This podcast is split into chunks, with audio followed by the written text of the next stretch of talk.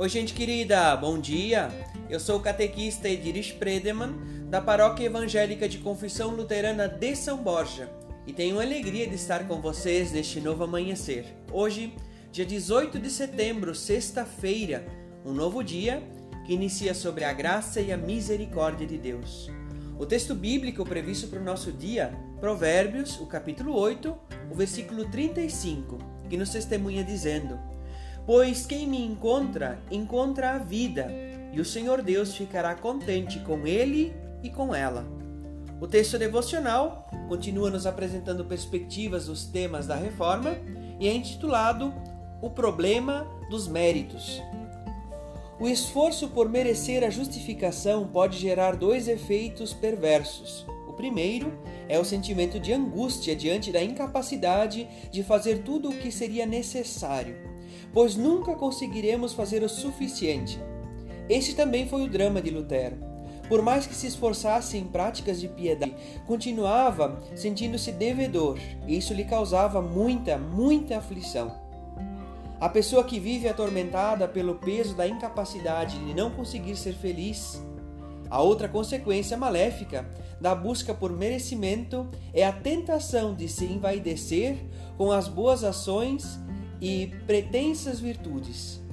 Quem se vangloria de seus feitos facilmente cai na arrogância, julgando-se autossuficiente e melhor do que as outras pessoas. A percepção de incapacidade e a vanglória manifestam-se uma espiritualidade centrada na pessoa e não na dependência, no cuidado e no amor de Deus. Ora, se a pessoa precisa fazer por merecer, ela acaba se tornando autora da sua própria justificação.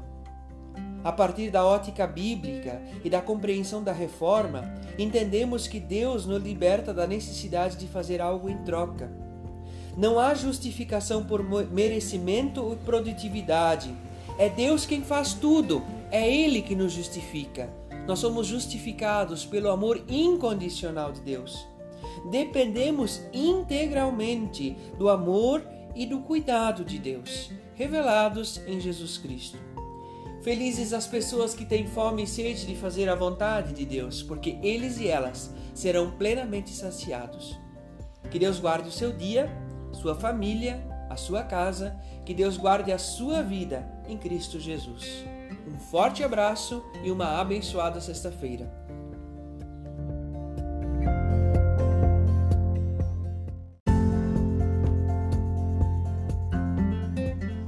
Bom dia, eu sou Elton Ros, da Paróquia Evangélica de Confissão Luterana de São Borja e tenho a alegria de estar com vocês nesta manhã, hoje, dia 24 de novembro, terça-feira.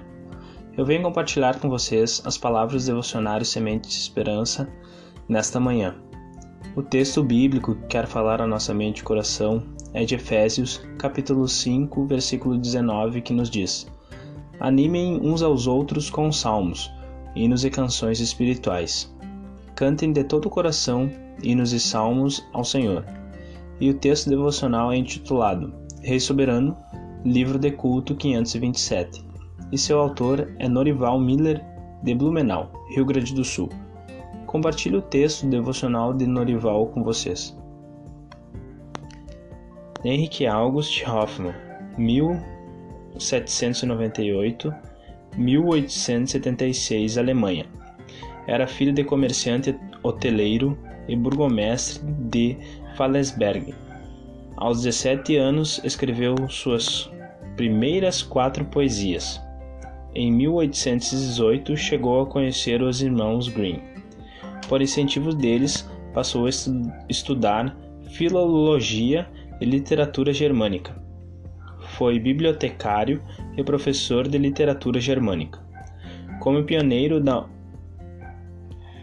como pioneiro da inologia evangélica, publicou em 1832 a história do hino eclesiástico até os tempos de Lutero em 1840 e 1841, editou a coleção de 290 poesias, hinos apolíticos. Na época, se tornou um best-seller. De perseguido político, autor do hino da Alemanha. Por causa de suas ideologias democrático-políticas, expressas nessas poesias, o governo da Prússia exonerou-o do cargo de professor em 1842. Um ano depois, retirou-lhe a cidadania prussiana e expulsou-o dos territórios da Prússia. No exílio, achou refúgio numa propriedade feudal em Mecklenburgo, na qualidade de vida pastoral, observando a natureza com pássaros, abelhas, flores e nuvens, nasceram suas mais bonitas canções infantis. A segunda estrofe do hino em questão reflete algo dessa situação.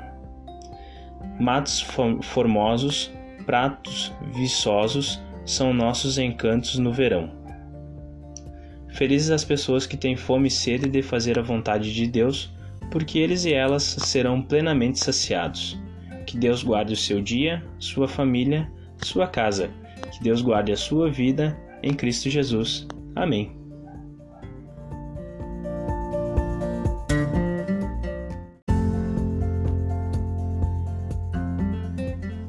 Bom dia, eu sou Elton Ros, da Paróquia Evangélica de Confissão Luterana de São Borja e tenho a alegria de estar com vocês nesta manhã, hoje, dia 24 de novembro, terça-feira. Eu venho compartilhar com vocês as palavras devocionários Sementes de Esperança nesta manhã. O texto bíblico que quer falar a nossa mente e coração é de Efésios, capítulo 5, versículo 19, que nos diz: Animem uns aos outros com salmos, hinos e canções espirituais. Cantem de todo o coração hinos e salmos ao Senhor. E o texto devocional é intitulado Rei Soberano, livro de culto 527 e seu autor é Norival Miller, de Blumenau, Rio Grande do Sul. Compartilho o texto devocional de Norival com vocês. Henrique August Hoffmann, 1798-1876, Alemanha.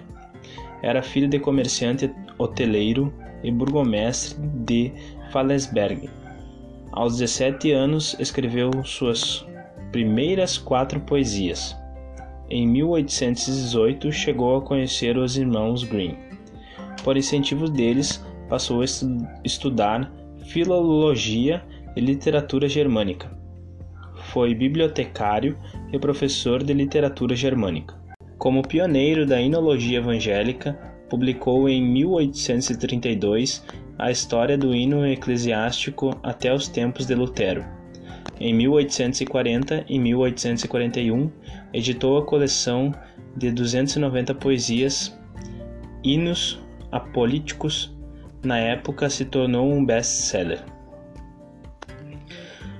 De perseguido político, autor do hino da Alemanha, por causa de suas ideologias democrático-políticas expressas nessas poesias, o governo da Prússia exonerou-o do cargo de professor em 1842.